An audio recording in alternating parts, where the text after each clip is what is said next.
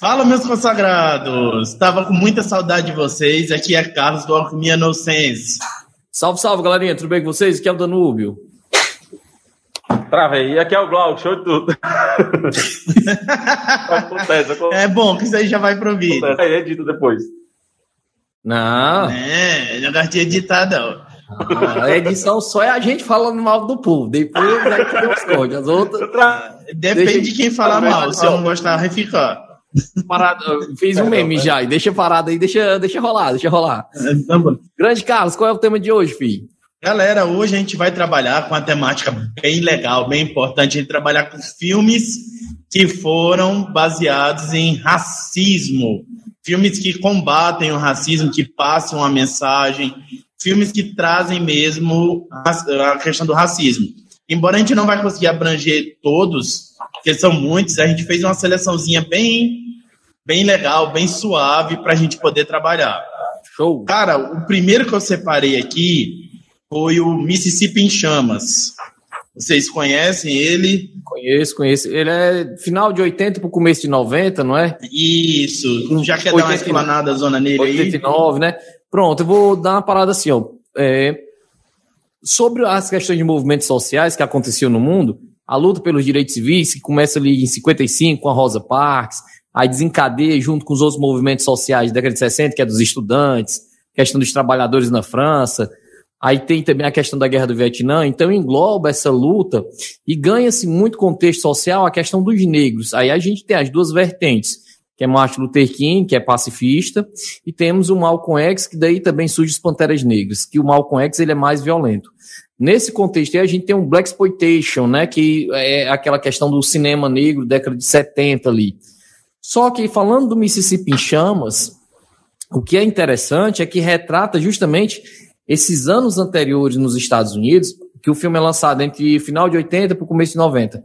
Anos anteriores, 89, por assim, e ainda é muito enraizado o racismo. E no Mississippi chamas o que é massa?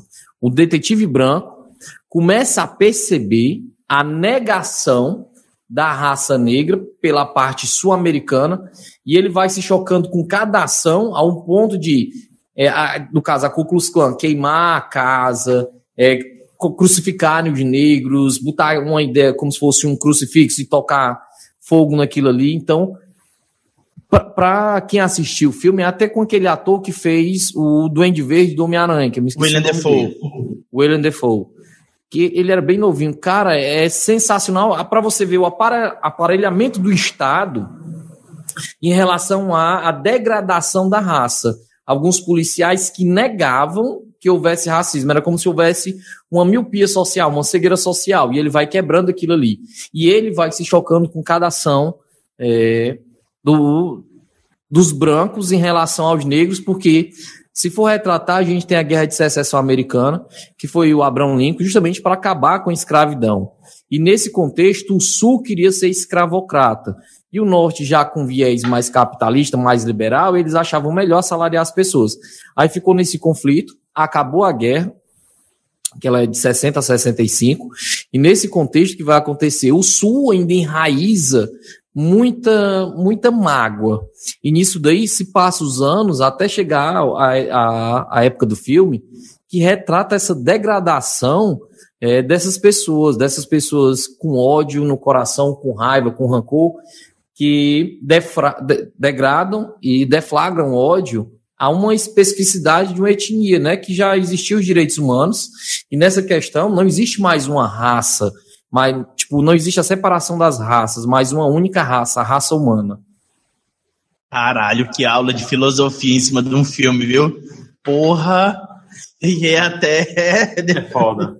Não, mas é, é foda. Eu, eu vejo essa, essas questões aí. Eu, eu, eu falo mais assim, dando eu falaria mais no contexto geral, cara. É, principalmente falando dos norte-americanos, né? É um preconceito que ainda está enraizado até hoje, porque a gente vê ainda casos, né?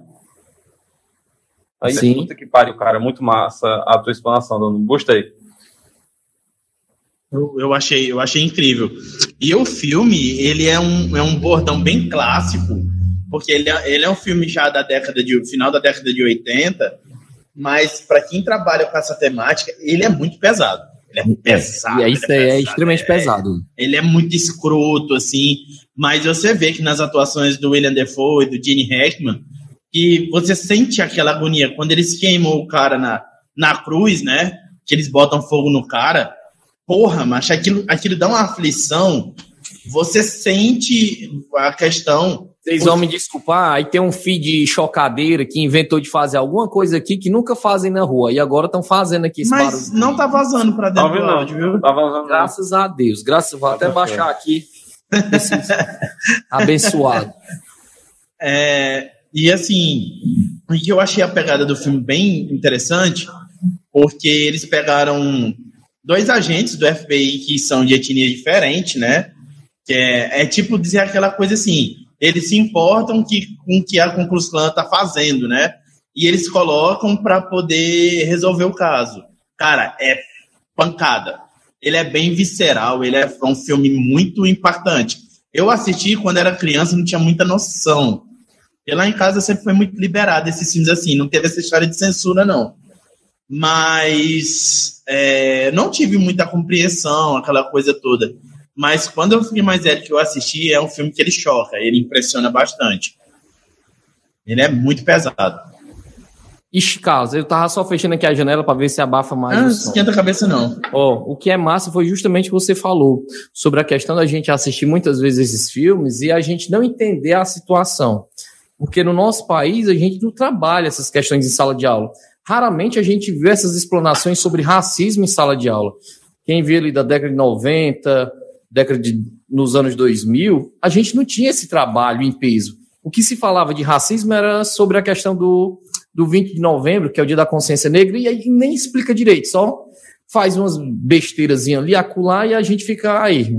Só é, que realmente... com, esse, com esse advento da internet, o que é massa foi que o nosso amigo P2P fez com que a gente tivesse uma gama muito grande de filmes e que a gente tivesse uma compreensão desses tipos de abordagem e a gente vai reassistir e começa a ter uma noção maior do que foi e do que é essa maldade que a gente chama de racismo no mundo.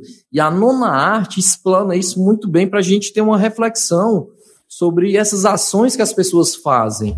Que a gente não precisa ter ódio pela cor da pele, a gente não precisa ter ódio pela sexualidade. Como a gente está filtrando sobre filmes sobre racismo, eu vou parar nessa questão, mas a gente precisa ter uma maturidade de aceitar as diferenças das pessoas nessa sociedade que a gente vive hoje. E agradeça muito o nosso, o nosso advento de que tenha-se a internet hoje. Complementozinho. Não é, nem, não é nem só isso que você está falando, não, meu amigo. A gente tem que entender que hoje não existe. Eu acho que não dá para dizer, ah, eu sou preto, eu sou branco, eu sou amarelo, uma classificação que seja. Porque, principalmente aqui no Brasil, né, que a gente já tá tão misturado, cara, não tem mais essa de dizer, ah, eu sou isso ou aquilo. Todo mundo tem um pouco de seres vivos que já passaram por aqui até, porque misturou tudo. É, todo mundo é igual, porra. Todo mundo é igual. Esse negócio é de estar tá velando por questão de, de cor da pele é, é, é nojento, cara. É nojento isso. Então a gente já deu aquela matada no primeiro filme da lista. É um, eu recomendo. É um filme que eu dou uma nota assim, 9 para ele. Ele é antigo, mas ele, esse, ele é bem atual, assim, a temática. E, e quem mim, não assistiu, do... pode assistir. Mississippi Chamas com, como é o nome? William Defoe, é? William Defoe e o Gene Hackman.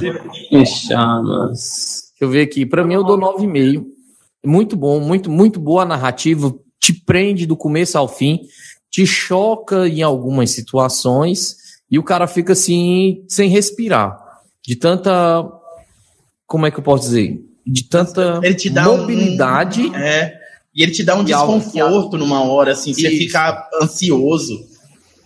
É uma gama de sentimentos, né? Ansioso, preocupado, às vezes com nojo, às vezes, caralho, como é que isso pode acontecer? Existe isso daí ou é só ficção? E você fica naquela ânsia de vários sentimentos sobre o filme, mas para mim 9,5, muito rocheda, como diz a galera. Eu não, eu não vou mentir, pessoal, eu não cheguei a assistir todo, não. Um filme um pouco antigo, eu não. Realmente eu não consegui concluir. Eu vi mais, foi só no YouTube um pouquinho sobre que a, só pela, pelo ano que foi lançado, né? pela temática que tratava, acho que merece até um 10, porque já estava se abrindo os olhos, né? Mas cada vez mais público, né? Porque a gente sabe que as mídias elas alcançavam mais pessoas do que ah, esse próprio discurso, né, que se tinha de boca a boca. Né? Então, digo de 10, muito embora não tenha assistido completo. Não, e, e a gente está com os planos futuramente aí de entrar na TwitchCam, né? Eu acho interessante depois a gente fazer listas de filmes, assim, durante a semana a gente colocar um filme para assistir na Twitch, a gente coloca para a gente ir comentando sobre. Tem um canal no YouTube que faz isso aí, o canal Piuí. E eu acho interessante, porque eles vão abordando sobre, e já pode ser um filme que pode entrar na lista para a gente assistir. Uhum. Ele é Show. super interessante mesmo. Só uma menção honrosa aqui, a gente tá falando sobre isso daí nesse ano, né? Quem não lembra do Shaft, que. O Shaft que... é bom, tem um e o dois, né? É. Que, que, é uma, que era uma série justamente nessa questão da Black Exploitation, que era o detetive o policial negro que ficava defendendo o bairro e tudo mais. Então, também é uma dica para quem quiser procurar. O filme tem um seriado antigaço, antigaço, que é Shaft. Shaft, ele é muito bom. Tem história, eu acho que tem novel também, história em quadrinho, né? As é. coisas do Shaft, né? É. Ele é um material muito bom, muito rico em conteúdo. Vamos para o próximo aqui. Cara, esse aqui, o Danúbio. Aí tem um orgasmo na hora de falar isso aqui, porque eu considero um puta de um filmaço. Malcolm X. De 1992. É, Caralho. Denzel Washington, impecável nesse filme, impecável. É um filme do caralho. Cara, é, é muito foda. Eu vou só dizendo assim: o Denzel Washington interpretou vestiu tanto a, a, questão da camisa que você, muitas vezes, você pensa que ele é realmente o Malcolm X. Que é desde a sua origem, uma das cenas mais chocantes, que é justamente até a alusão àquela questão do Big Brother que houve com aquele rapaz do cabelo e tal, que na, no filme é, muitos negros buscavam alisar o cabelo pela vergonha que a sociedade, vamos dizer, culturalmente implantava sobre a questão do cabelo crespo. Aí, só para dar uma retrataçãozinha histórica. O cabelo crespo, como muitas vezes dizem, muitas vezes dizem, ou diziam, que é um cabelo ruim, ele não é um cabelo ruim. Ele é um cabelo biologicamente criado para defender o Homo sapiens que vivia na África. Na questão da pré-história, quando surge o Homo, o homo sapiens, é, a pigmentação da pele é mais escura por conta da questão dos raios solares. E o cabelozão Black Power, ele vem como se fosse uma proteção de guarda-chuva para não deixar queimar a pele. Então, aí a, a, a galera não entende, fica esquecida, a sociedade cria e determina um preconceito sobre essa questão. Isso eu estou falando ainda do Malcolm X por conta do cabelo, deles alisarem.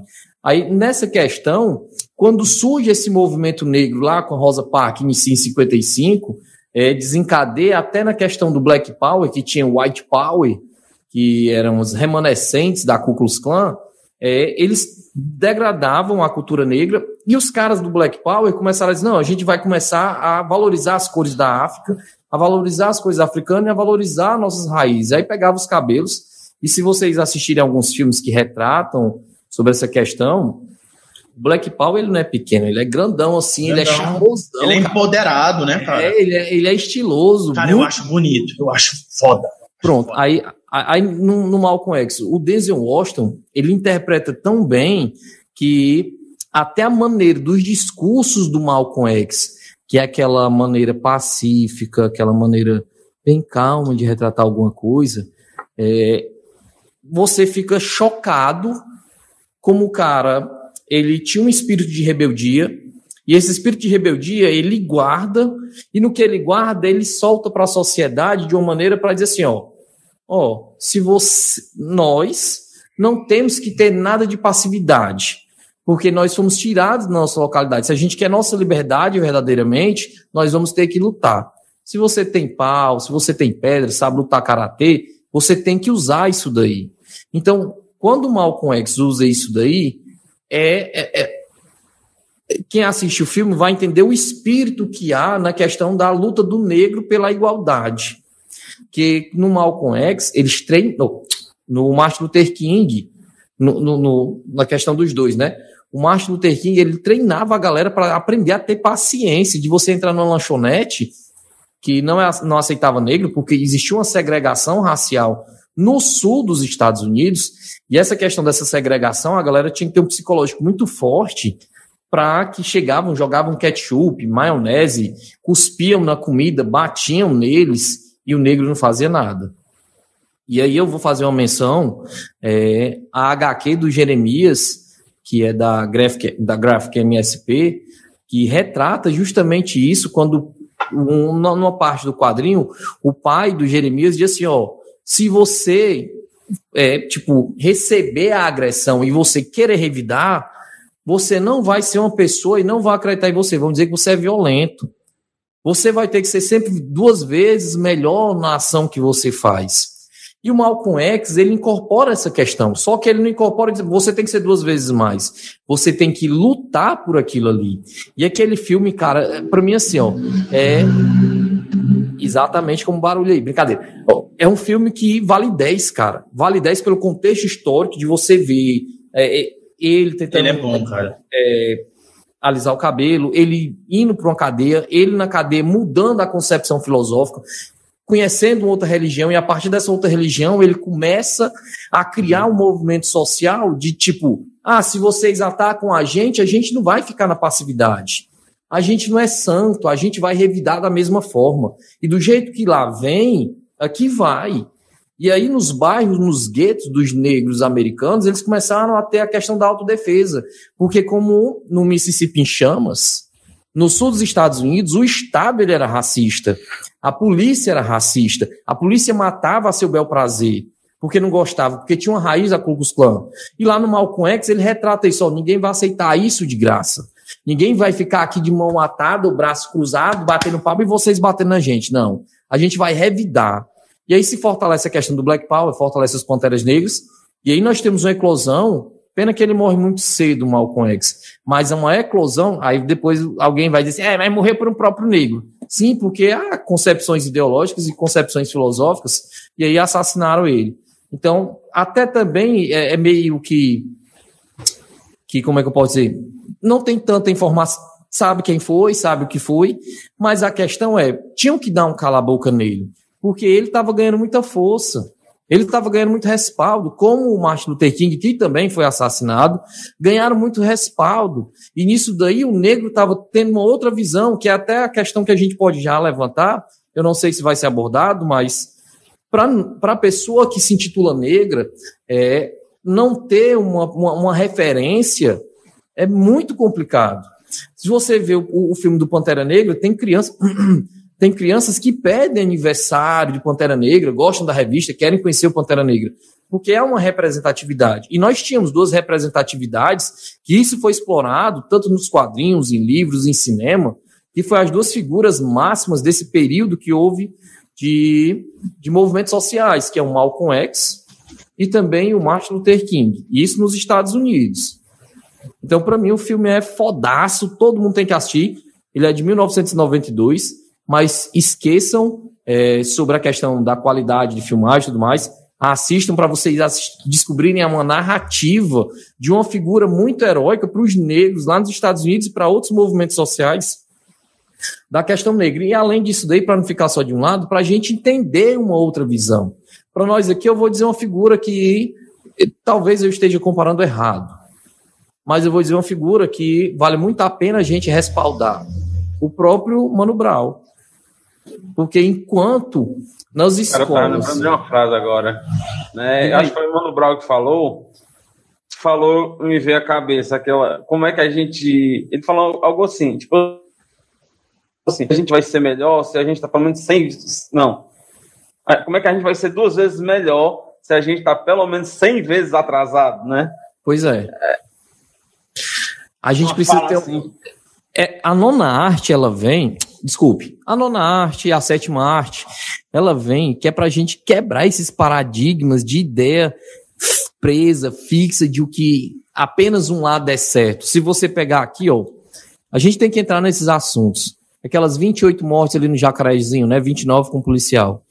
Cara, o não sei o que da Polícia Civil do Rio de Janeiro já foi dizer, não, foram 28 criminosos.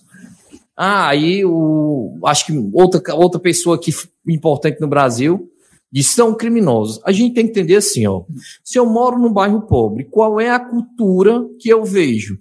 Como é que o Estado entra numa favela? Aí, do mesmo jeito, eu posso fazer alusão ao Malcolm X. Como é que o Estado entrava nos guetos? Por que é que o, o movimento black ganhou força de defesa?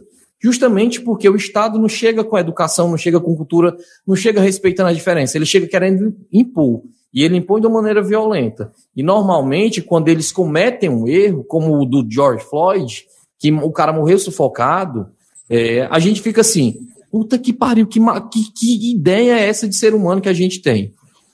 E a gente tem um, tem um cara que criou ideias tipo: ó, oh, não é ficar na, na passividade, é autodefesa. E aí a gente vê essas situações acontecendo que se fosse de um outro lado, né, nem estou nem propagando o ódio um outro, mas se fosse do outro lado, chocava na sociedade. Mas a gente não vê isso daí. A gente já cria pré-julgamentos que todo favelado é criminoso. Nenhum favelado é criminoso que ninguém conhece lá dentro. Ninguém conhece os corres dos caras. Talvez os caras se levantem 4 horas, 5 horas da manhã, talvez até coagido pelo crime eles sejam. Mas, para uma visão, para abafar o caso, porque choca. Eu sei um pouco. Mas uma das cenas que mais me chocou assim foi na hora que eu acho que estava de frente a uma igreja, alguma coisa assim, ou era um barzinho, tinha duas ou era três pessoas lavando um mar de sangue, cara.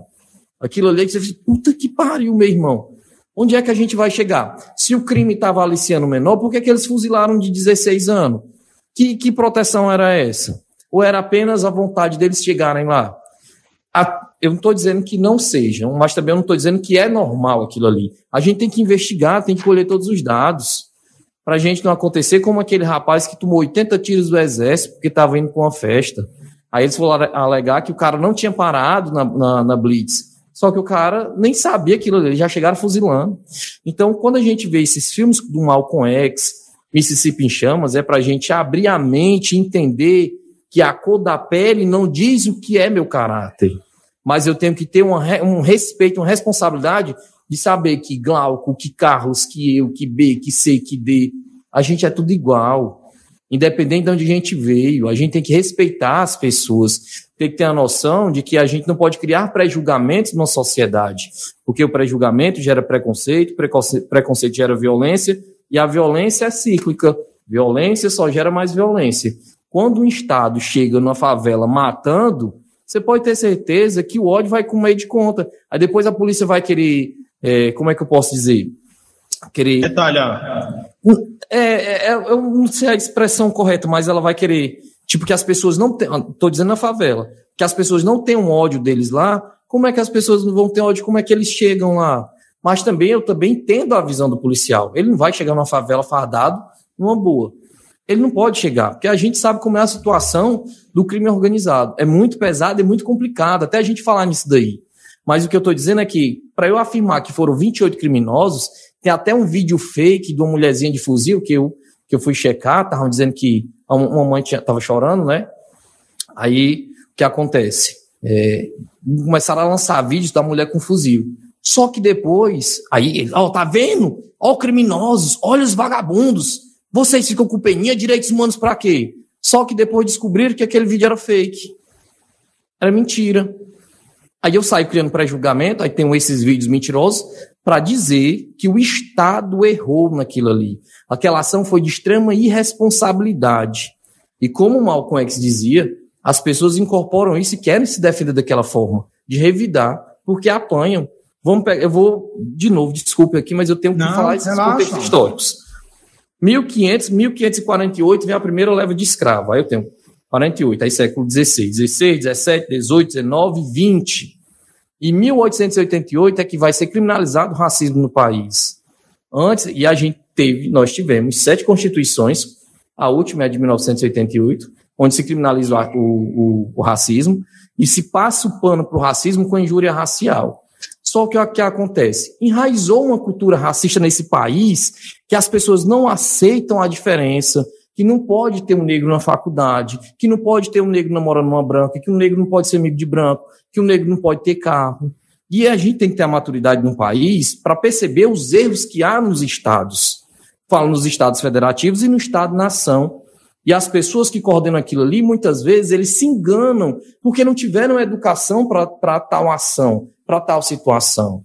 E a gente precisa da arte, como Mississippi Chamas, Malcolm X e muito mais que a gente vai falar aqui, para a gente entender que, como diz o Gabriel Pensador, racismo é burrice.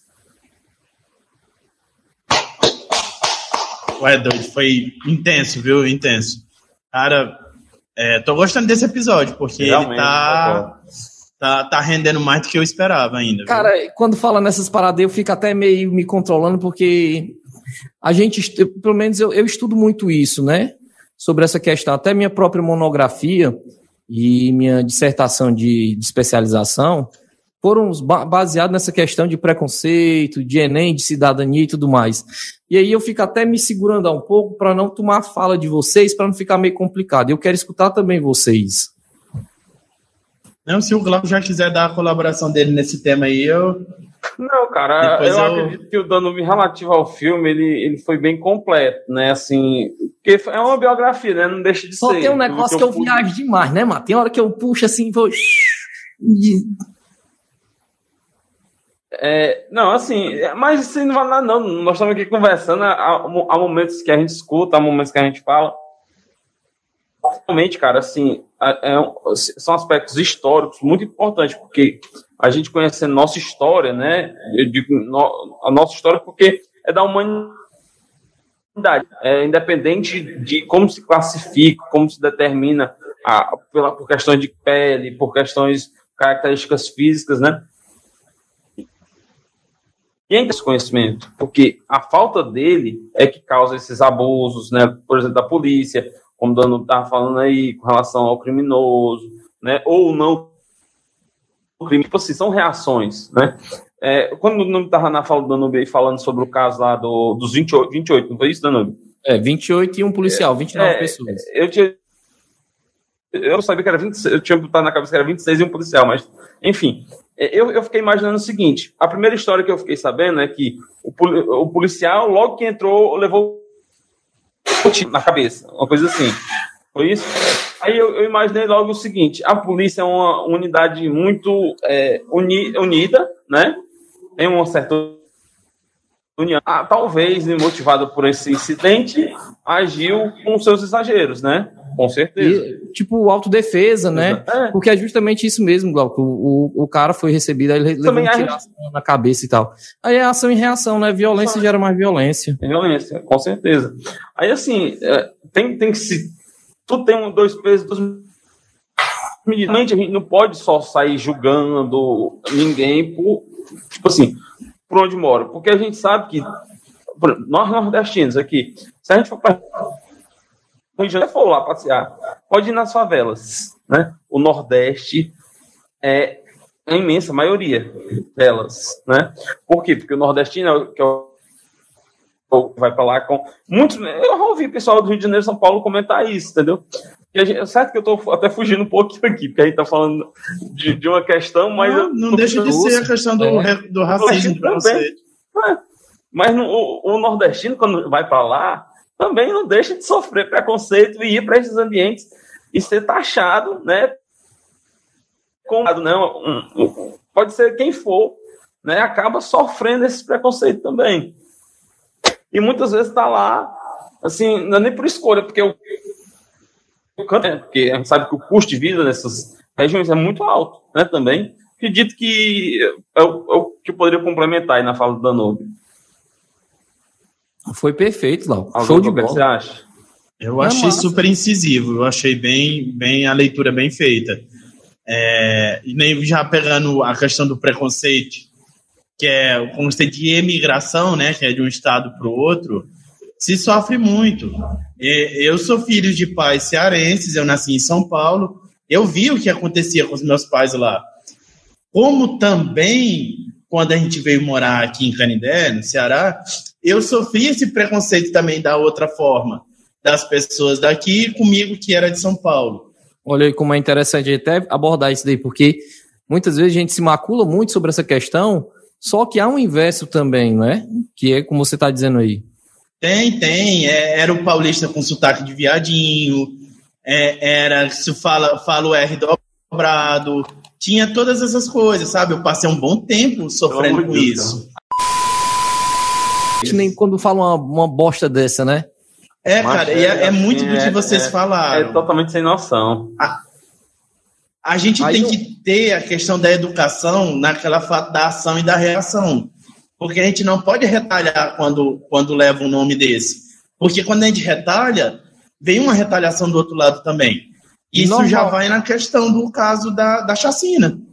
E normalmente, Carlos, quando a gente tenta reagir, não é de uma maneira legal, mas a gente é, tipo, você é criança, você sofre aquilo, você vai ficar com raiva, que é cinco, seis pessoas, tipo, por que, que essas pessoas estão dizendo comigo? Aí você vai reagir mais bruscamente, retrucando mesmo assim com a ideia de violência, você que é o culpado, não é a pessoa que te insultou. Exatamente. Por que, que você não tem paciência? É só uma brincadeira. Sempre eles alegam isso. É brincadeira. Só que o psicológico da pessoa que sofreu não é brincadeira. É brincadeira. E, e, cara, eu vou te dizer, um perfil desse pessoal preconceituoso é o seguinte: nunca é uma pessoa, seja seja a questão do, do racismo da etnia, seja a questão do, desse racismo de imigração, da, da xenofobia, no caso, né? é, tanto aqui dentro do Brasil como fora, nunca é uma pessoa que vai chegar para você e vai falar sozinha. Porque é uma característica do, do preconceituoso, do racista, ele é covarde. Ele sempre anda em grupo. Então, Exato. Então, assim, normalmente ele não vai chegar num contra um e falar para você: ah, você é o paulista viadinho, ah, você é o cearense cabeça chata, que é uma coisa que eles, que eles usam Fala lá, que eu vi eles falarem muito com os meus pais, eu ficava muito chateado com isso. Então, assim, nunca é um só. Nunca é um. Porque é a característica de ser covarde. Isso. E voltando pro filme, é uma coisa que o Malcolm X fala muito. No personagem que o Denzel Washington interpreta. Você vê que ele começou a fazer grupos, porque os grupos do, do poder branco, aquela parte que reprimiam os negros, eles não eram uma pessoa só. Normalmente, quando eles pegavam para ser para fazer os atos de violência até e, e de a questão de racismo, eles sempre iam mais numerosos. Por isso que foi passada a mensagem do filme que tem que se aprender a se armar, Deixa eu se só defender, fechar a janela aqui de novo, que o abençoado Tranquilo. começou de novo. Não, vai, vai dar certo, vai, deixa assim. Não tá, não tá, não tá vazando para dentro do, do, do ah, episódio, então... não. Show, show. Mas, assim, você vê que é uma cultura, além de estar tá enraizada, principalmente aqui no Brasil, é, além do, do preconceito, é a covardia.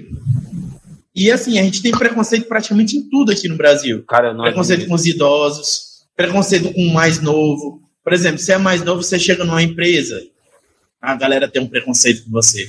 Isso eu digo porque eu acho que nós três passamos assim nas carreiras da gente. Eu fui ser professor com 22 anos de idade. Cara, teve algumas pessoas mais velhas que tiveram preconceito comigo vocês começaram também cedo nessa vida, vocês veem como é. Isso eu não estou dizendo não só no ramo, no ramo acadêmico, tem muitas outras coisas. Ninguém aceita o novo, ninguém quer aceitar o diferente. Ninguém aceita uma ideia nova, né?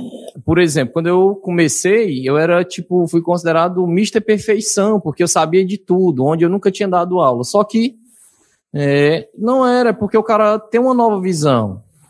Eu, eu não sei se eu falei no episódio, mas teve uma situação que eu queria levar o Black Ops para explicar Falou. a Guerra Fria. E hoje a galera tá dizendo assim, ó, a educação tem que levar os games para dentro da sala de aula, não sei o quê. E eu já tinha dito isso daí em 2011. Eu tinha dito isso daí. Porque a gente aprende quando a gente não é, não, pelo menos a nossa escola que a gente se formou, a educação na década de 90 e 2000, ela não tinha qualidade, cara. Ela, ela não tinha qualidade. Era engessada, era tradicionalista, era lousa livre, tu decora e se vira, otário. Agora não, aí, e a gente era cansativo aquele modelo de aula. E como a gente, ah, como eu que aí você jogava um videogame, caralho, ó, isso aqui dá para incorporar nisso aqui, ó, eu posso aprender isso assim, eu posso fazer aquilo. Uma revista em quadrinho, um filme, como Malcolm X, como Mississippi em Chamas, como Distrito 9, como vários outros que a gente vai abordar aqui. A gente aprendia muito mais do que na sala de aula. E aí o que acontece? Como você falou perfeitamente, a pessoa que é nova, que tem novas ideias, as pessoas boicotam. Elas não querem aceitar o novo, elas têm medo de mudança. A gente tira aqui um boicote que é grande no cara. Por quê? Porque ele tem ideias novas.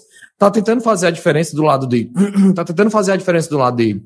Mas o que acontece? Uma, como é que, uma bolha que se forma de pessoas, entre aspas, que querem mandar na cidade, que se acham donos do local, ficam determinando e regendo o poder e dizendo, ditando regras. Só que isso tem que ser estourado justamente pela questão cultural, meu povo. Cada pessoa tem sua cultura. E quando a gente entra numa empresa, a gente não quer destruir a empresa, a gente não quer acabar com a empresa, não quer afundar. Apenas a gente quer que seja escutado. Se não der certo, a gente não vai derrubar o rendimento ou desenvolvimento. A gente tenta outras técnicas e outras táticas é, para dar certo. E eu tenho plena certeza, Carlos, que você era cheio de ideia, você chegou a concorrer no, na, na parada da Feira de Ciências lá em Fortaleza, que eu vi sua foto com as ex-alunas minhas. Isso aí a galera que, que tem o um poder não percebe essa, essas questões de mudanças, de implantação do novo. É foda, e, bicho. É foda. e o nosso mercado de trabalho, ele é filha da mãe também. Porque ele tem um preconceito ao contrário. Porque ele não quer aceitar um profissional experiente também. Também. A, a gente tem um profissional experiente, porque é necessário haver essa mescla. Você tem que ter o novo, o diferente, mas você também tem que ter o, o experiente, a sabedoria. E, por exemplo, nosso mercado de trabalho, ele arranca isso. O cara chegou a certa idade, ele não serve mais para trabalhar, ele não contribui mais. Então, assim, a nossa cultura é muito desbalanceada. É, é, ela é preconceituosa em, to, em todos os aspectos, seja, seja no ingresso de um concurso, seja até na questão da cota, que era para ser uma coisa boa, mas de certas vezes ela acaba sendo prejudicial, porque ela não é, ela é usada por muita gente de má fé. Teve é... até uns casos, não foi, de pessoas brancas que. Se passando por. Que passaram por... em medicina. Usando as fotos. Cara. duas situações. Como foi dito, a gente é uma mistura. Só que essas pessoas usaram da má fé que pode ter certeza que elas eram tão preconceituosas quanto. Eu não estou julgando, fazendo prejudicamento. Mas elas foram criadas num berço assim. É, é, complicado falar disso. Se der tempo a gente dar uma abordada nessa questão das cotas, que cada um deve ter sua visão. E eu apoio muito. Eu também apoio, só que tem que ser feito da forma certa. O, o problema a, a é população que, não é educada para isso. O, o, problema é que a cota é porque as pessoas pensam que esses projetos sociais eles têm que ficar para sempre. Favor, eu não sou a favor por uma razão simples. É porque tem muitos atalhos que são criados aqui no Brasil, em especial, são usados da, da, de maneira coerente, né? É, por exemplo, é tem, é claro que vai beneficiar alguns, né, que realmente precisam. O problema, dona Ubi Carlos, é que tem muita gente que é, é oportunista. O termo acho que seria esse, né, que, que se vale. Porque, por exemplo, dando há momentos atrás, né, a questão é que a gente não é uma coisa só, a gente vem, descende, né, de várias etnias. O brasileiro não, não tem como a gente dizer assim, olha, eu sou ou então eu sou negro. Não, tem. Só se for um cara que veio de fora e veio para cá, entendeu? Infelizmente, a nossa legislação, a gente vê, poxa, esse momento de pandemia que todos nós passamos, né? O governo tentou auxiliar aqueles que mais precisavam. E pouquíssimos meses depois, após o começo da pandemia, a gente é, curtindo a vida com dinheiro da pandemia que não, gente que não, pessoas que não precisavam necessariamente desse dinheiro, né? É tanto que foi reportagem. Deixa eu. É, só Tudo sobre essa. Seus, suas medidas. Sim, sobre essas questões tipo, de projetos sociais, eles não têm que ficar para o resto da vida. O problema é que a cota, quando foi criada, e é até legal abordar, porque de um lado a gente tem uma visão. Mas, por exemplo, na década de 90, apenas 2% da população que entrava nas faculdades eram negras. Hoje a gente tem em torno de 11,5%, 12%. E por que que não era dito isso? Aí eu vou pausar aqui e vou mais para frente. A galera que entra pela cota, ela não entra com nota baixa, não, meu povo. Porque eu lembro muito bem de, de, de ideias ela quando eu comecei a fazer. Alta. Entre, quando eu entrei na faculdade, a galera brincando assim, ah, entrou pelas cotas, né, negão? Aí eu vou dizer, em 2017, eu tentei fazer uma faculdade pela UFC e botei pelas cotas raciais. Eu não entrei, não, viu? Eu não tinha nota suficiente para entrar, não, que a nota era altíssima. Eu entrei pela cota social. Cota social não, livre, li, ampla concorrência, que tem ampla concorrência, cota social, cota racial. Aí tem a cota racial indígena e cota racial é, negra. E por que que a cota veio? Aí, o, o Glauque Carlos, a cota veio para tentar justamente corrigir o erro do passado que houve. Aí disse, ah, mas o passado já passou, só que o passado ainda é enraizado em preconceitos. Não, ele reflete muito em tudo que a gente faz. Aí, por que que houve essa criação das cotas? Para tentar colocar mais negros em posições altas para que haja, tipo, como eu falei, um retorno, uma reflexão. Porque a gente sabe, o pobre, quando ele vai para uma ascensão, ele retorna para a sua base para ajudar. Estuda, vai, faz, tu consegue. O que acontece? Aí diz assim, ah, mas não existe só negro pobre. Aí em 2013 foi criada a cota social. E por que que antes não tinham criado a cota social? Foi preciso criar a cota racial para que houvesse a cota é, social. Mas isso daí, eu, eu, a gente pode até criar um episódio falando sobre isso, que é muito legal a gente debater sobre isso daí. E é muito legal a gente ter vários pontos de vista. Quem concorda e quem não diz, quem, quem concorda e quem não concorda. Justamente porque a gente tem uma liberdade na sociedade para a gente opinar. E a gente está aqui sempre para aprender essas paradas. Eu concordo plenamente, concordo plenamente. Voltando ao aspecto do filme, eu, eu acho sensacional. Eu dou um 9,5 para ele. Acho muito bom, muito bom. Denzel Washington tá naquele personagem assim que você você vê que o cara encarnou mesmo o trabalho dele altamente dedicado. O filme ele é bem visceral, ele tem, ele mostra mesmo aquela coisa. Quem quiser ter uma reflexão, e eu, eu já vou adiantando para falar isso, pessoal, quando vocês assistirem esse episódio, vocês não vão achando que quem assiste esses filmes são só pessoas negras, não. Vale para todo mundo. Na realidade, é eu acho que quem não tem a mente aberta tem que assistir esses filmes. É uma forma de aprendizado, né? Não, sem dúvida. É meu Oi, celular. Eu... É R2D2, é? é? É meu celular que eu boto um toque mais. É do R2D2, né? eu acho, sei lá, tá no celular, é. porque eu sou muito surdo, é aí se não for um toque chama né? atenção. Aí eu me lembrei aqui de uma coisa. A gente gosta muito de anime e o Oda, One Piece, a gente tava até conversando antes de tu entrar, Carlos, eu e o Glauco. Eu sobre quase chorei hoje quando eu li. Cara, olha como a gente fala de racismo e o Oda Sensei, ele faz uma coisa genial. Aquela saga dos tritões, aquilo ali é puro justamente a questão Malcolm X, Martin Luther King, a questão do racismo, porque a, as, as pessoas que viviam, os seres humanos, né, não aceitam os tritões. E quem for o cara que, que quer aceitar o tritão é o cara que quer, tipo, eu vou dizer, ele é um anarquista, que é o Luffy, mas ele é um anarquista onde todo mundo possa viver feliz, todo mundo possa ser livre. E ele vai lá e, tipo, vocês são meus amigos e eu vou proteger vocês e tal. Eu tô dando a ideia de que quem quiser assistir One Piece, assista.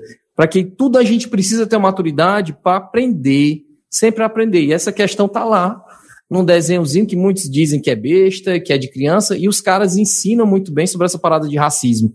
Oda Sensei é foda, viu, bicho? One Piece, One Piece é foda. Não, não, não, vamos falar não, que agora eu... Não, senão o devaneio vai grande. É, então, e a, e a, nota que vocês dão pro Malcolm X aí? Cara, o papel que o Denzel Washington fez, eu só vi dois atores fazendo aquilo ali. Ele e o Will Smith em Alien, em 2001. Muito bom. Cara, é como você disse, ele, ele vestiu tanto uma camisa, ele incorporou tanto personagem que você tem momentos que você pensa que ele é o Malcolm X. De tão os gestos, a vestimenta, a maneira de falar, a gesticulação, o andado, ficou tão parecido, mas tão parecido, que às vezes eu confundia se era o Malcolm ou se era ele, de tão o personagem ter, ser tão, tão fiel à, à figura histórica. Para mim, 10, cara. 10 com louvor. E tu, Glau? Cara, não dá para dar um, a esse tipo de filme, né, uma nota inferior a, a 9, não. Eu ficaria com 9, né? Talvez pela época algum de qualidade mas, de gravação, mas de, de contexto seria até um 10 de contexto, mas um 9. Pronto. Pela generalidade do filme. Cara, passando pro próximo aqui, nós vamos falar de um bom. Sim, tua nota, mano. Eu, eu dei 9,5. Aí foi? Foi. Show. Agora, esse aqui eu tava ansioso para falar, porque eu gosto demais. É Cidade de Deus. Produção fantástica brasileira. Cidade de Deus. Ah, Cidade Tem- de Deus. Eu confundo, tem Cidade dos Homens e Cidade de Deus. É, Cidade dos Homens é uma série derivada a partir do filme de Cidade de Deus. Pronto. Aí a gente pode até abordar. Eu vou É- é só atender um. Pequeno, né? Isso, Cidade de Deus é o Zé Piano. Eu vou só atender um cliente aqui, vocês vão explanando sobre, sobre a, a- o Cidade de Deus aqui, que eu volto já. Pronto. Glauco, começa aí. Glauco, agora. Vai. Cara, Cidade de Deus, se eu sendo sincero, é, eu, eu não filme também não, assim, de, quer dizer, eu assisti na época, eu não lembro muito, muito da história não. Eu sei que era uma historiazinha, né, numa, numa área descampada, né, onde estava se construindo as, as residências, Isso. é, e tinha história lá toda em torno dessa questão da violência, né? A, a polícia lá fazia os absurdos, espancavam as pessoas.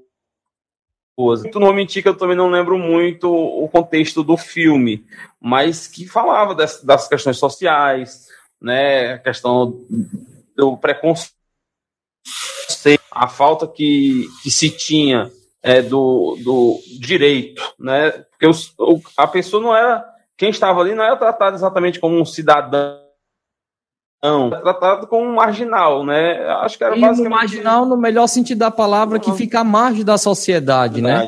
É, Que é justamente quando você falou do filme, começa naquele tipo, aquele vilarejozinho, aquelas vilazinhas de casa. Aquilo ali, quando, quando começa o filme, eu me lembro, sabe de quê? Do apartheid, dos townships, dos sowetos que eles quiseram.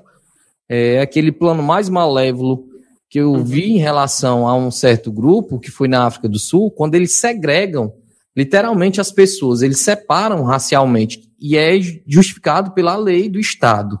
Eu me lembro muito aquilo ali porque o Estado brasileiro, como eu falei, é, o filme se retrata ali em década de 60, 70. A gente está começo do vivendo. crime organizado, né? Também lembrando aqui agora Isso. a respeito o contexto Isso. principal do filme talvez fosse esse, o, o- a, a, come- começa tipo assim, a gente está só sofrendo, diga assim, a gente, enquanto sociedade, né, somos os marginalizados, então acaba que aquela marginalização começa a se organizar, né, e o filme trata, trata bastante, sobre a questão de dominação diária, né, pelo crime, é, que come... pronto. Aí tinha uns meninozinhos que faziam os roubos, e um desses meninos tinha um irmãozinho pequeno, que esse irmãozinho pequeno, ele queria ser do crime. Por que, que ele queria ser do crime? Porque como retrata o filme, o filme não tem escola.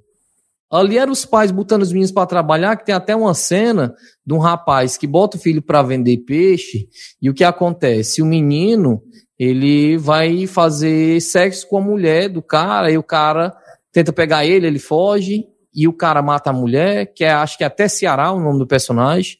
Ele mata a mulher, e aí o, o Zé Pequeno mata esse. Eu tô dando spoiler, mata o cara depois.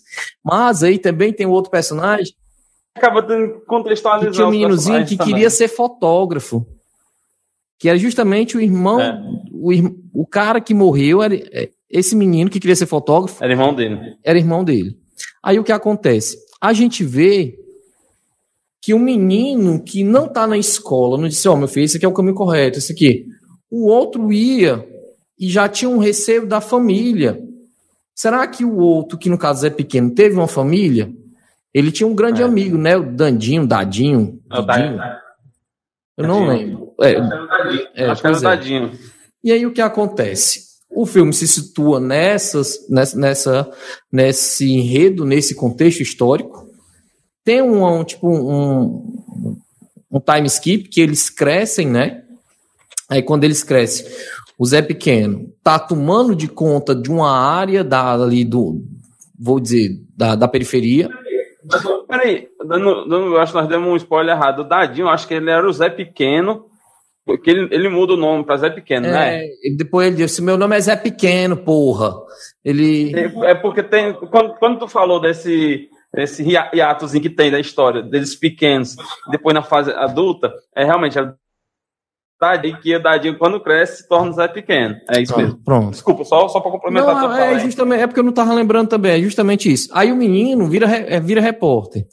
Aí ele é um freelancerzinho, E aí ele, o Zé Pequeno, quer ganhar uma fama de status, aí quer negócio de tirar fotografia com o grupo dele.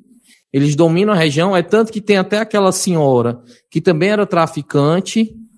Aí disse mas por que que retrata isso nesse filme?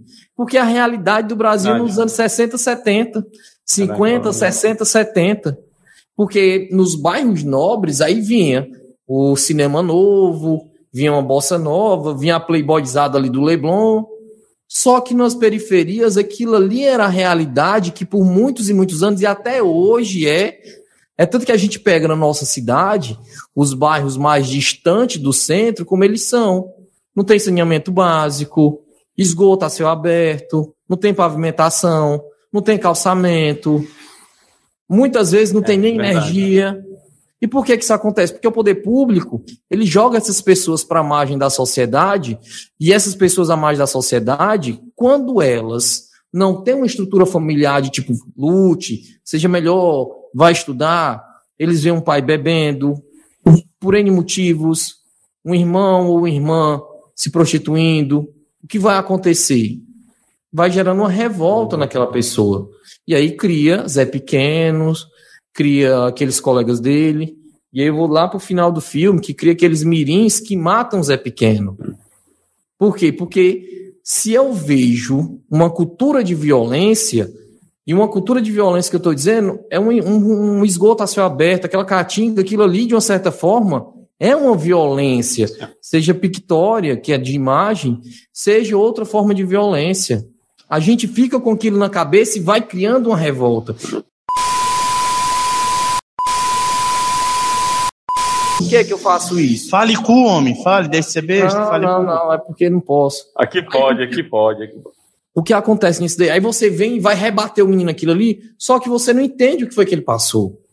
E aquele filme Cidade de Deus é justamente esse é o Brasil que vocês, em vez de verem que tem aquela muralha lá no Rio de Janeiro, que criaram, não sei se é na linha vermelha, por ali assim, eles criaram a muralha para a galera não ver a favela. Eu não vou lembrar se é na, na linha vermelha. No, no, Brasil, talvez Cidade de Deus tenha sido o primeiro filme que realmente retratou essa.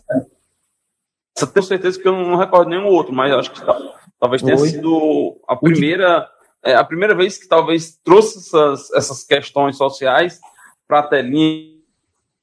Pra, é, tipo assim, vamos, vamos desmascarar o Brasil, vamos, vamos uhum. fazer as pessoas enxergarem, né?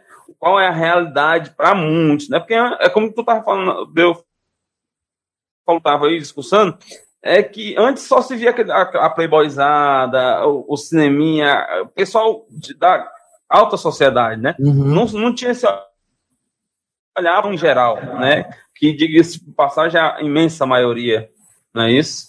66% da população é a camada média pobre, né? Que é média baixa e pobre. E aí a gente vê naquele filme um Brasil, tipo, Brasil brasileiro. Ali é o nosso país. E aí o que acontece? É. Eu não dou educação, o Estado não entra com educação, o Estado entra com violência, vai ser gerado violência. Vai ser criado Zé Pequeno, vai ser criado aquele cara que era trocador de ônibus, que tu até falou de facção, Mané né? Galinha. Uhum. Mané Galinha que é justamente era um cara altamente pacifista. Até que acontece um crime com ele e o cara se revolta. Volta. E tipo, vão matar todo mundo. E por que que isso aconteceu? Se o cara era pacifista, qual o motivo que ele virou violento? Aconteceu ali e mostrou por que que a violência, tipo, por que que nasce a violência. Se acontecer uma situação negativa com uma pessoa, se a pessoa não tiver estrutura psicológica, cultural, educacional, ela vai para esse lado bem facinho e aí aquele filme, filme é. retratou. Até, e esse filme no Brasil, muitas pessoas dizem que não gostam do filme porque é muito violento. Só que ali é a nossa realidade. Aquilo ali é a expressão do Brasil nu e cru. Aqueles jornais sensacionalistas que ficam meio-dia falando besteira, que não conhecem a realidade, falando daquilo ali, eles deveriam primeiro assistir Cidade de Deus para entender a violência do Brasil, porque como eu falei, Carlos, aqui, o filme começa naquelas casinhas bem isoladas na cidade. Aquilo ali me lembra bem o apartheid que aconteceu na, na África do Sul, legalizado pelo Estado. O que foi que ele fez? Ele pegou os negros e jogou para as periferias. E no Brasil foi aquilo que aconteceu. Os negros foram morar afastados das cidades, dos centros urbanos. E para que isso daí acontecer? Justamente para gerar violência, justamente para criar uma tensão social e o Estado se justificar com violência através da violência. Aí eu crio personagens, mas voltando para o filme. Mas não quer dizer também que na, nas periferias só tem pessoas ruins. Como tem um meninozinho que é o jornalista. Busca pé. É um... Busca pé. Caralho, eu tava tentando lembrar esse nome. Esse, esse filme o... decorado, mas é muito bom, cara. O moleque queria porque queria ser jornalista. Queria porque queria. E ele consegue chegar àquele patamar, mas com muito esforço, e você percebe que muitas vezes a porta é fechada. E quando vem aquele rapaz branco, usuário de droga, que eles chamam de playboy, o amigo do Zé Pequeno, como é o nome do amigo do Zé Pequeno? Ah, porra, macho, é, tá com o nome na ponta da a gente é... Bené. É o Bené. O Bené. E ele disse, ah, eu quero me vestir igual esse daí. Aí fica mudando, fica andando assim, e, e o busca-pé começa a tirar foto daqueles caras. E eles vão com a foto de um fuzil, com a arma na mão, com não sei o quê, e os mirins lá vendo aquilo ali, por quê? Porque é um empoderamento social. Eu preciso ser alguém na sociedade. Eu preciso ter um status de algum destaque na sociedade. E ali a violência tomava de conta. Eu tinha um fuzil, eu tinha um 38 para mostrar meu empoderamento. Só que isso é errado. Mas isso é a realidade que o Brasil tem. Se um menino daquele ali tivesse um, vamos dizer, um brizolão, que eram as escolas que o Brizola tentou implantar. Se o menino daquele tivesse uma escola em estilo Anísio Teixeira, que ia aprender artes, que ia aprender artes, música, é, esportes, teatro, leitura, pode ter certeza que não ia se criar Zé Pequeno, não. Não ia criar aqueles mirins, não. Ia criar um bocado de menino que, no meio de uma confusão de jogo de bola, no final tava tudo se abraçando. Não ia gerar ódio. Ia gerar oportunidade, que o menino ia começar a ler, Lendo, a criança começa a despertar uma outra visão. Aí aqui eu dou uma pausa para esse filme e vou falar da cultura japonesa. A gente é fã de, de mangá e de anime, né? Uhum. Lá os, por que, que existe milhões, se você vê no final do ano, a Jump, ela faz aquele, né, o catálogo de mais vendidos e tal, ano passado foi Demon Slayer. O que acontece com isso daí? Lá impressa milhões e milhões e milhões e milhões, porque eles, as escolas incentiva a molecada de criança, no fundamental, a começarem a ler, para ter um nível, quando chegar mais na frente, de tipo se esforçar muito. Aqui no Brasil, a gente não tem a prática de leitura em sala de aula. Aqui no Brasil, a gente não, não tem um celular, tipo... mano. Pois é. É justamente isso. E quando tem celular, a criança, em vez dos pais estarem olhando, o pai deixa acontecer e não sabe o que é que acontece na, nas redes sociais, o que é que o menino está estudando, o que é que o menino está vendo. Porque eles, ah, é um brinquedo, deixa ele fazer e se divertir. E não é. A internet, ele é um mar, e um mar que pode ser muito profundo e com péssimas raízes naquilo ali. Mas voltando para o filme. Para mim, é 10 aquele filme, é uma retratação do Brasil. E quando o Playboy vem, o Branquinho vem, percebam que todo mundo que é negro quer imitar o branco. Por quê? porque já está enraizado no pensamento negro brasileiro que o negro é inferior. Como aquela música do Luiz Caldas no década de 90. Nega do cabelo duro que não gosta de pentear. Quando passa na boca do tubo, o negão começa a gritar: pega ela aí, pega ela aí. Para quê? Para passar batom que cor de violeta na boca e na bochecha. Ou seja, eu estou degradando nega do cabelo duro. Eu estou degradando uma pessoa. Estou degradando a etnia. E aquilo ali é uma raiz do Brasil de vamos pegar de 88 para trás, de no, de, dos anos começo dos anos 2000 para trás. E aí a gente volta para 1500. Qual é a situação que o Estado brasileiro criou para combater essa prática de tipo, não inferioriza a cor, não inferioriza a tua raça. Somos misturados, todos somos iguais. Onde é que se tinha isso? E no filme retrata o pai botando a criança para trabalhar porque não tinham que comer em casa. E o pai trabalhava, a mãe cuidava de casa, o menino ia tentar ganhar um trocado na rua para tentar botar alguma coisa para comer, para vestir. E essa foi, esse é o nosso Brasil. O Cidade de Deus é o nosso Brasil. Pena que as autoridades não perceberam que aquilo ali muda. Não é o Estado entrando com arma, com violência, com, com mortes. É o Estado entrando para conversar com educação, com cultura, com arte, com lazer, dando saúde de qualidade, fazer com que as pessoas gostem da polícia, não tenham ódio da polícia, e aí a gente vai para frente. E o Cidade de Deus foi um dos primeiros filmes que assim, ó, aprendam. Olha que o nosso erro está gravado, está feito um filme, reflitam sobre essa situação que ainda hoje nós temos. Então, para mim, o filme é 10 também. Hoje os filmes só são 10. 10, 10, 10. Concordo, concordo. É... Oxe aí, Glauco. Não, a questão da nota aí, dando complemento aí, assim, porque a gente está analisando pelo aspecto histórico, né? Mas vamos dizer que não, é, fica entre 9,5 e 10, né, Danu? Porque também tem Mas é 10, é 10. Cara, é, eu mal falei nesse, nesse filme por causa que eu fui ganhar uma parte da pensão da Nenê, papá da minha princesa. é, mas, assim, é, Cidade de Deus eu acho sensacional. Eu acho desde o aspecto técnico da filmografia, do jeito que é feito, do, até dos filtros de imagem, que são aquela coisa bem nua e crua do dia a dia das lições de preconceito que aparece, com a questão que tem uma parte que o Buscapé trabalha no supermercado. Aí os meninos da caixa baixa vão lá, roubam, lá só porque os meninos são da mesma favela do que ele, o cara vai e manda o Buscapé embora, porque dizendo que o Buscapé foi que compactuou com um assalto. Pois é. Aí toda essa parte aí, você vê que todas as oportunidades vão sendo tiradas do Buscapé, que ele cogita até fazer um assalto, mas o amigo dele, aí ele vê que, que lá no ônibus ele ia assaltar o, o cobrador, só que não levava jeito para isso aí. Mas ele ia assaltar, ele era vê que o Mané, Galinha, era? era o Mané Galinha no, Mané Galinha. No, cobrador e deixou eles passar pela roleta. Aí falou que ele vê que eram uns meninos bons, que é um menino que eles têm que estudar para poder sair dali. Que ele fala que a comunidade não tem só coisa ruim.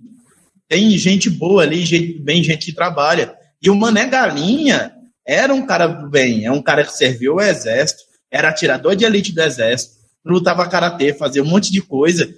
E as situações extremas levaram ele a se aliar ao Cenoura para poder travar essa guerra com o Zé Pequeno, que era meio assim, eles adotaram assim que os meios não, os meios iam justificar os, o fim, que o, o Zé Pequeno, que era um produto também da, da sociedade fudida, que ele se tornou algo que teria que ser passado fora da, da, da favela para a favela poder caminhar direito. E foi travada aquela guerra que ninguém ganhou. Que no final teve a guerra, morreu um monte de gente, e, e teve os corruptos, que eu não vou citar quem era corrupto naquele filme, quem quiser assista. Que tem todo um, um sistema. Não, é spoiler não é muito bom, bom uhum. falar também, mas ele mostra muito a questão do preconceito, a questão da cor. E ele mostra também que o playboy branco, ele também estava no meio da situação. Fala a questão do vício. O que, que o tráfico de drogas patrocina? Patrocina uma guerra, armamento. É, é um, só abrir um, um, um parênteses aqui, que é, é, incrível que a gente vê também, né? nesses filmes que a gente vem citando, né? É a, a questão, cara, que preconizado na sociedade, que às vezes quando o negro tem a oportunidade de se destacar, né? Talvez eu estou falando a generalidade, ele acaba enraizando no negro também, né? Isso acontece. Eu acho assim, isso invocado, cara, muito invocado. Porque é, não, não se, não se permite é, se curar desse, né? Desculpa, Carlos, é só esse parênteses. Não, relaxa. Eu, eu, eu, falo isso porque eu já eu vi um, já, um vou negro, só tirar aqui o carro um da garagem. Aqui, eu vou ponto da minha vida, eu passei por uma situação assim, sabe? Eu fiquei assim, caralho. Mas como, como é que pode a, a, a, o preconceito ser tão fugindo aqui dos filmes? Porque eu me lembrei desse fato, a gente conversando, né? E, e o cara tá falando assim com preconceito da porra de outro negro, né? Tipo assim, como, como se ele fosse tão absorvido para essa sociedade preconceituosa que existe preconceito até entre, entre a, a, as pessoas, né? Tipo assim, se a gente for falar em outras categorias, perdão, em outros aspectos da sociedade, também existe preconceito é, do nordestino contra o próprio nordestino, às vezes nordestino, como você falou, que os eram do, do Nordeste, do Ceará, né? foram para São Paulo, voltaram, né? E sofreram um, certo preconceito aqui porque passaram um tempo lá. foda, mas essas coisas aí. Não, mas, é, desculpa, é perdão, totalmente perdão. assim, é, é, enraizado. Não, que, que é isso? Eu, eu, então, assim, minha nota. Não, mas é, aqui é isso mesmo, essa baderna que é boa. É, para mim é 10. Para mim é 10. É um dos poucos filmes que eu acho, eu acho sensacional. Sensacional. E a gente vai aproveitar já para passar para outro. Esse aqui eu acho que você consegue falar até com mais autonomia. Que o Danube, quando ele chegar, ele vai falar que ele ama esse filme. Qual é? é o... o Distrito 9. Tem muito conhecimento. Não sei se você já assistiu Distrito 9. Distrito ah. 9 eu acho espetacular. Que é, é que fala, já é uma ficção científica que ele aborda muita questão que ele faz a releitura do apartheid no, nos não, dias, como se fosse, que é uns alienígenas, uns alienígenas que ele, eles, a nave deles meio que chegam aqui no, no, no, nosso, no nosso mundo, na, na, África, na África do Sul, se não me engano, em Joanesburgo. E, e o que, que a humanidade faz? Segrega eles, deixam eles isolados, criam uma espécie de comunidade, casas para eles, que eles têm que ficar lá, eles têm que ficar lá, separado da humanidade. E lá eles ficam, como é que se diz? É, é a humanidade é tão sem vergonha nesse, nesse fato que eles veem a tecnologia dos alienígenas e eles querem usufruir dessa tecnologia deles, querem usufruir dos recursos e tudo mais. Isso é tão foda que você vê a questão do, da questão do apartheid. Hum. É igual, igualzinho, Distrito 9, ele faz uma releitura total do apartheid mesmo, passando assim, vamos colocar os brancos de novo e até próprios negros para discriminar uma outra raça. E você vê que os alienígenas, eles querem ficar só na dele você vê que foi um acidente para a nave deles chegarem na, na Terra. Eles não vieram com invadir com nada, não. Estão lá porque aconteceu. E a humanidade, em vez de tentar ajudar a solucionar o problema, não. Trata com discriminação. E ainda, na temática que vai abordando no filme, eles querem tirar do território que eles ficaram ali e jogar para umas casas de sublocação para poder tomar mais e mais ainda a tecnologia deles que o sonho da humanidade no filme é tomar a tecnologia armamentista dos alienígenas para eles, que é muito avançada. É Cara, Distrito 9, filme, né? Distrito 9 é fantástico, é fantástico. Já assistiu, Glauco? Não, se eu não tiver a oportunidade. Cara, como não, o Carlos falou, perfeito. É uma releitura do apartheid. O apartheid ele é efetivado pelo Estado como uma política de Estado segregacionista, separatista, em 1948. Só que ela não começa em 48, não, ela começa em 1910, e 48 é o mesmo ano dos direitos humanos. E aí cria-se uma política, a priori, é, que negro não poderia se casar com branca. Negro não poderia andar na praia. Só que... Negro não podia andar na mesma calçada do branco, né? Isso. né? Só que em 1948 criou-se uma política pública separatista. E aí vem os tal chips, como tem no filme, deles morarem em locais separados, cercados, eles não poderiam andar, andar em outros locais, como o Carlos falou, fazendo alusão justamente à questão negra. Lá na África do Sul, um negro ele tinha que ter uma carteira, tipo uma, um, a gente tem aqui no Ministério de Trabalho, uma carteira de identificação onde ele morava e quais eram os locais que ele poderia andar. Ele não poderia andar em qualquer local. Se tivesse um branco e um negro na mesma calçada, o negro tinha que sair da calçada. E nessa questão, Distrito 9, ele retrata que a terra é do negro, mas a colonização é inglesa que chegou, venceu uma guerra, tomou o espaço e a minoria começa a expulsar a maioria. Só que lá no filme a minoria são os alienígenas, que eles são, são eles tentam colocar eles para locais bem mais distantes dos centros urbanos, que é como no Cidade de Deus, nos townships e os souetos. E o que acontece com isso daí? Tem uma revolta popular, que depois eles exterminam quase que todos ali. Teve o um massacre de Soweto que aconteceu, que é fazendo alusão àquilo ali. Distrito 9 não é um filme tecnológico, não é um filme de ficção científica, é uma releitura através da ficção científica de um fato histórico que aconteceu.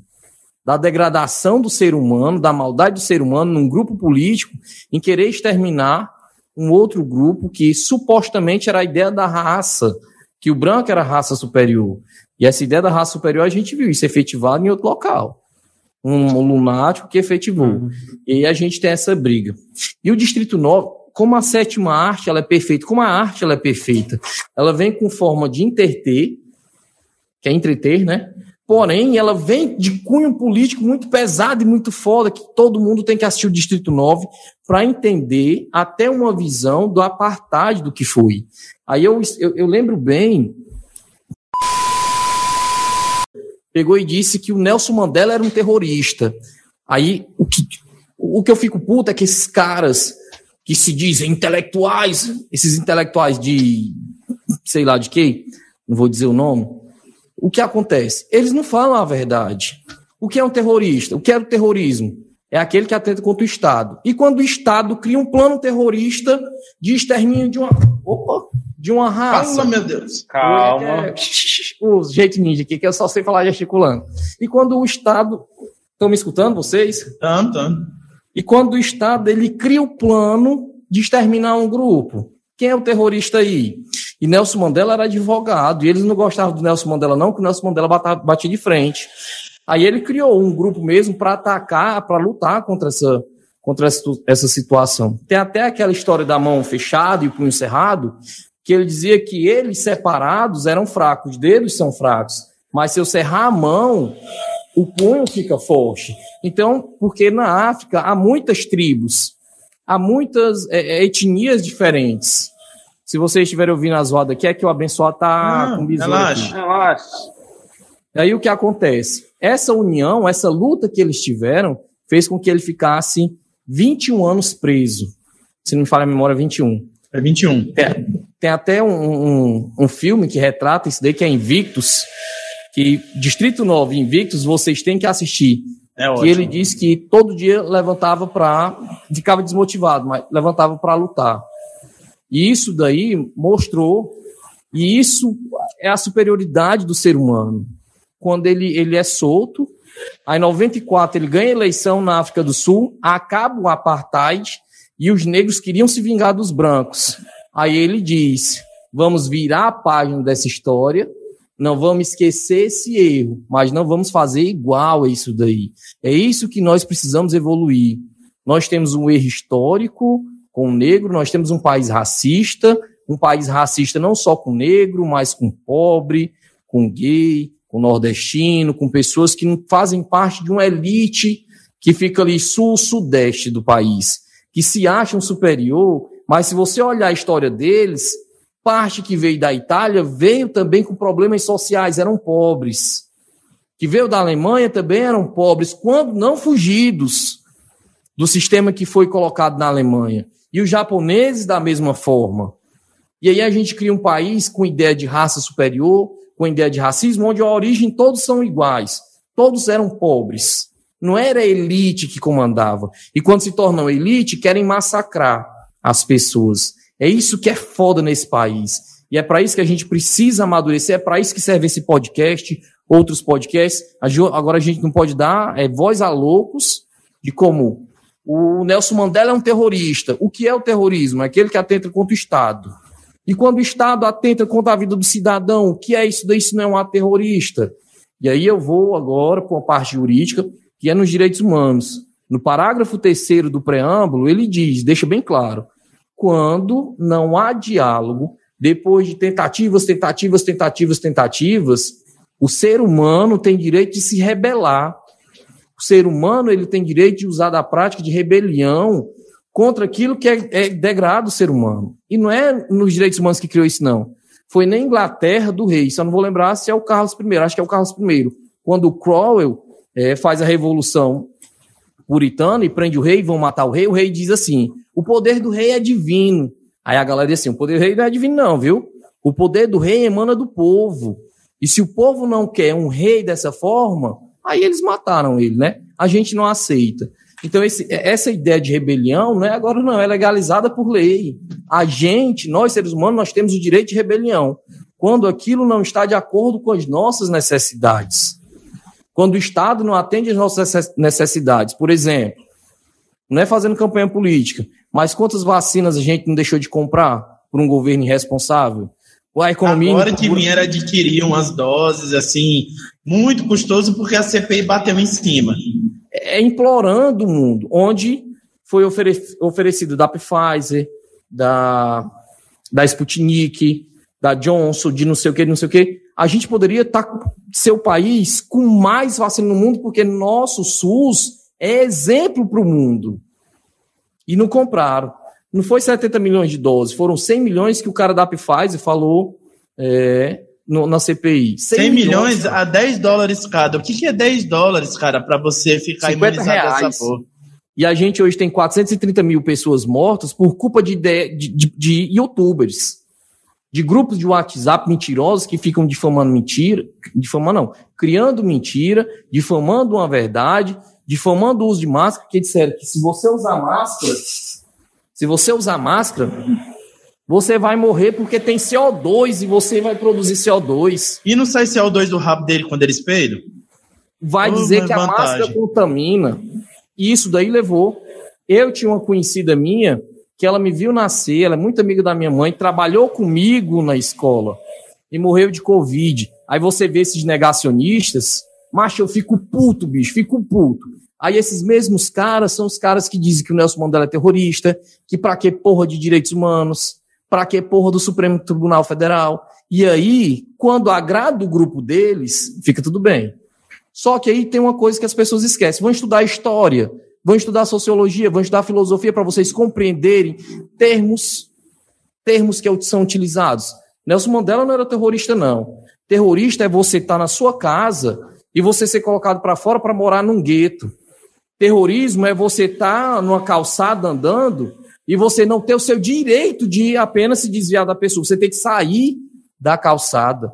Terrorismo é você ir beber água e você ter um bebedouro muito bonito para um grupo e muito feio para o outro, que era uma mangueira. Você ficava com a mangueira aqui. Terrorismo é você usar um banheiro que tinha banheiro para um, banheiro para outro. Um banco de sentar numa praça, você isso é terrorismo. Você sentar no banco, você não pode sentar aí não, que é banco de um branco. Você tem que sentar do outro canto aqui, que é banco para preto. Para que essa frescura? Isso sim é terrorismo, quando o Estado faz. Aí você vê um bando de besta falando mentira, é, sem necessidade, sem necessidade. Se tem uma ideia, se tem uma ideia liberal, defende a tua ideia. Mas não vai dizer que personagens que fizeram e mudaram a história para um grupo que mostra superioridade, como Mandela, que ele, muito bem como presidente, ele poderia de, de, de ter mandado prender todos os caras brancos do apartheid, todos aqueles que compactuavam. Ele fez foi dizer: não, vamos virar a página, não devemos esquecer, mas não vamos repetir a mesma coisa vamos ser superiores. Isso sim é uma atitude de ser humano. Isso sim é você fazer cumprir uma constituição de você poder ir numa delegacia e você ser bem tratado. De você andar no meio da rua sem medo de A, de B, de C e de D. De você numa repartição pública e você não ser olhado dos pés à cabeça como fosse um criminoso. De você entrar numa porcaria do mercantil e você não ser suspeito de ter uma pessoa do teu lado andando. O que foi, minha filha? Que foi, meu filho? Não vou roubar nada aqui, não. A gente presenciou isso já, né? Isso naquele é. dia foi, foi difícil, cara. Foi difícil. Pois é. Naquele então, dia não faltou precisa, nada.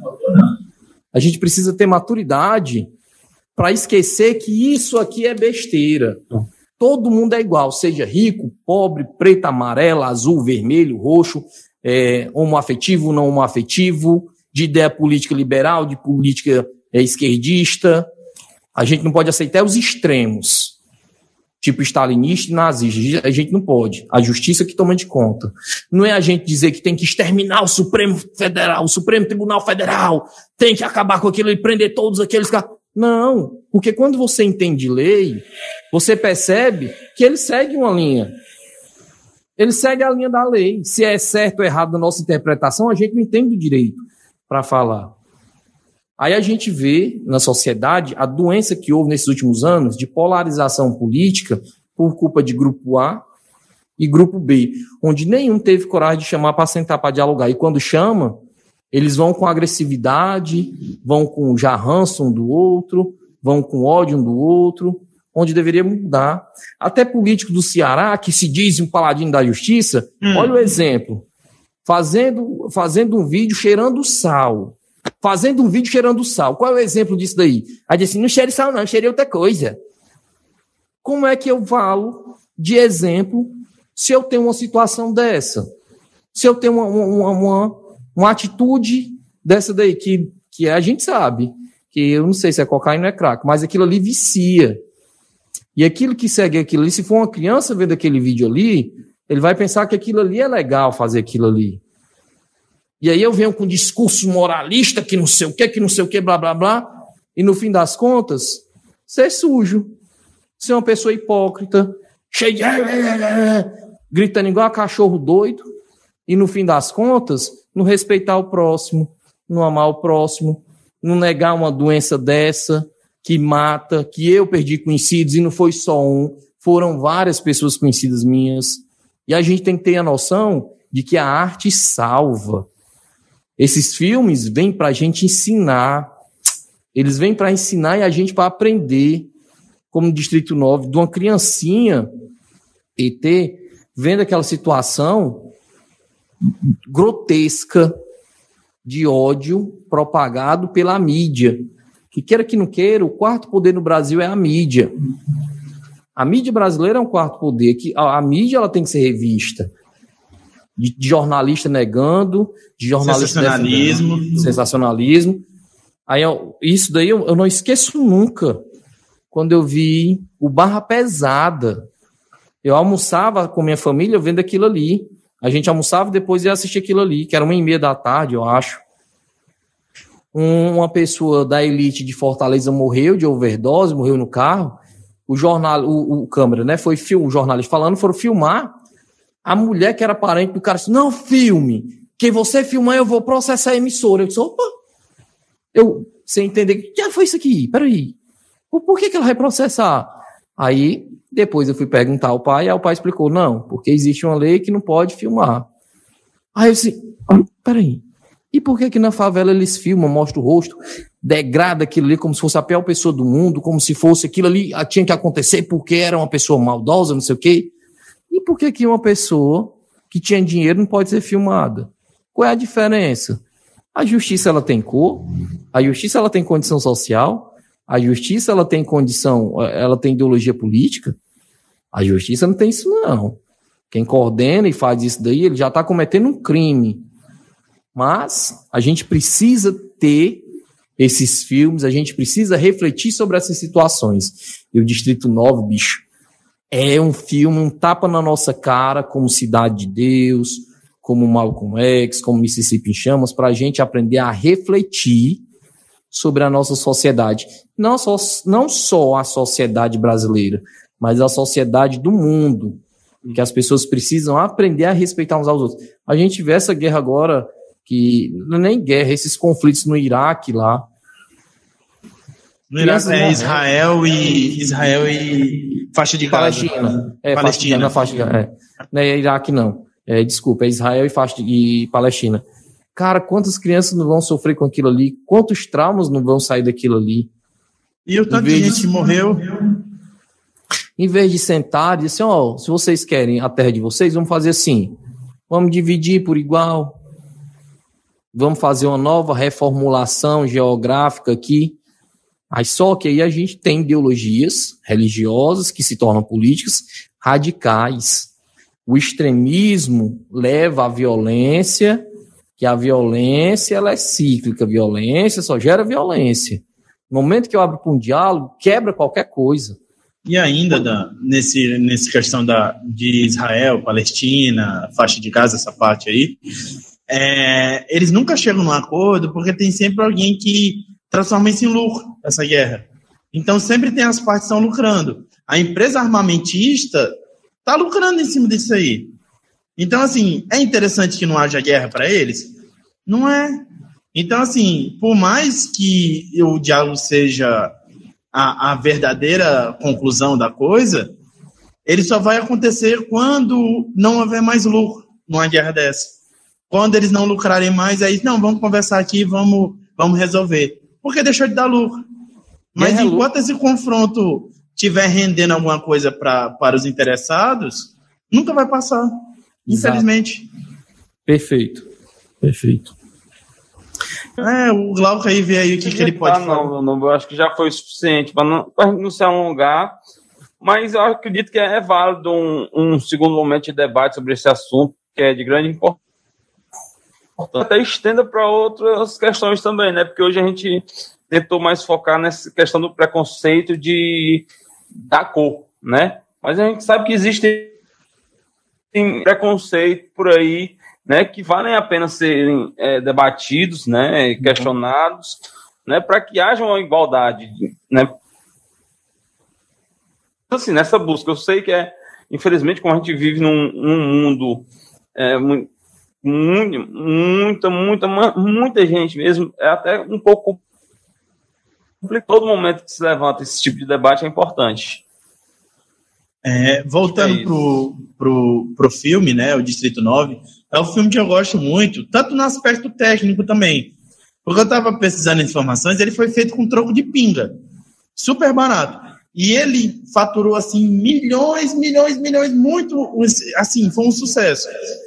Ele é um filme que não, aspecto de efeito é muito bom, a narrativa é muito boa, ele trata essa parte do apartheid, ele faz bem essa linha. Quando foi para sair, a galera não imaginava que ele ia conseguir trabalhar com essa linha do, bem assim, bem próximo ao apartheid, com extraterrestres. Você não, não imaginava. E, e para mim, ele virou um filme cult. É um filme que você pode chegar, vamos assistir. Cara, você tira. Toda vida que você assiste, você vê uma coisa nova nele. Ele, ele eu acho ele sensacional. Então, assim, é um filme que eu dou nota 9 para ele.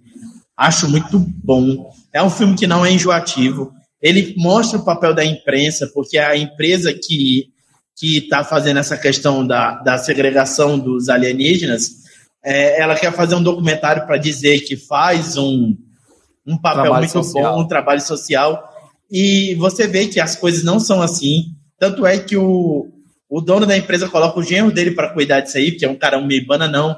Aí, quando o cara sofre na pele o acidente, que ele vê as coisas que acontecem, ele começa a enxergar o outro lado. Isso é muito bom, cara. Porque você vê que o cara começa a sofrer na pele porque os alienígenas sofrem.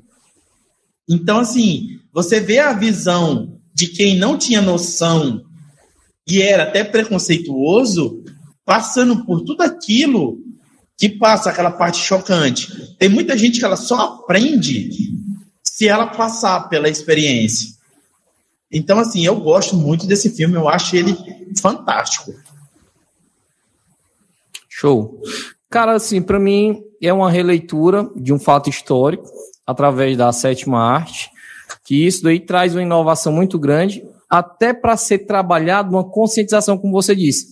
Ninguém tinha essa perspectiva que o filme fosse trabalhar nessa linha na qual é, abordava esse tema histórico. Então é muito bom quando a pessoa sente na pele, aí é que ela vai perceber os erros crassos que existe é, nessa visão preconceituosa, nessa visão é, racista que, que se tem de uma sociedade doente. Então, para mim, o filme é excelente. Eu vou dar uma nota 9,5 para 10, porque vale muito a pena nos efeitos, na narrativa é, dessa retratação que foi esse fato tenebroso na humanidade. E alguma colocação, Glauco, a respeito da apartheid, só... alguma coisa assim? Porque tu não assistiu, né? Que, que, como eu não assisti o filme, eu vou ficar com média da nota de vocês e dar um 9,5. não, mas é válido. Depois a gente vai ver se a gente assiste na Twitch. Esse, esse, aí eu não assisti, não assisti, infelizmente. Show. Não, mas a gente vê na Twitch depois e é uma experiência bem válida. Então, pessoal, a gente vai pro, pro encerramento. Então, essa foi a nossa parte 1. Cara, eu vou ser bem sincero. Foi, se não foi o episódio que eu mais gostei de fazer, foi um dos. Eu acho que o episódio do Carlos Valnício tinha sido o que eu tinha mais gostado de fazer. O, o primeiro, que o primeiro é especial, gente, que era o primeiro do nosso podcast. Mas esse aqui, se ele não for melhor do que esses, ele tá no meu top 3. Eu gostei muito de fazer esse episódio. Eu já vou deixando as considerações para vocês aí. Bem, eu falar sobre racismo é, uma, é um assunto que eu gosto muito de abordar, até para conscientizar as pessoas, porque a gente precisa desenvolver essa maturidade que raça só é uma, a raça humana, e todos merecem ter dignidade, independente de onde estejam, quem seja. Então a gente tem que refletir muito sobre essa doença que é o racismo. E foi muito foda poder compartilhar um pouco de conhecimento com vocês, até para a gente perceber que a gente não sabe de tudo, mas a gente sempre está disposto a aprender. Então, isso é o mais massa que existe quando a gente tem uma maturidade para para evoluir. Tipo, minha cabeça ainda pode ter muito mais coisas, então a gente vai dar oportunidade para aprender. Muito massa poder compartilhar com vocês esse momento. E para mim também, para mim eu, eu acho que esse foi um dos episódios mais massa, se não mais massa do podcast. E que cada, vai, cada vez mais cresça essa parada que as pessoas assistam, né? Para que elas reflitam também sobre isso daí. E aí, Glauquinho, o que você tem para dizer? Eu acho que eu já disse anteriormente, cara. É isso. Tá mais do que bem explanado e vamos, se Deus quiser, ir para uma parte 2 nos próximos dias, né? E vamos continuar o debate, que é sempre importante. Então, pronto, meus queridos. Esse aqui foi mais um episódio do Alquimia No Sense. Sigam nas redes sociais, estão de, nas descrições. É, no Instagram, arroba Alquimia No YouTube, arroba Alquimia No Sense. E os nossos perfis pessoais também estão no vídeo. Galera, aqui foi mais uma vez onde todas as misturas do mundo foram colocadas em uma alquimia. Na alquimia se quebrou o tabu e tudo virou ouro. Valeu! Valeu! Show!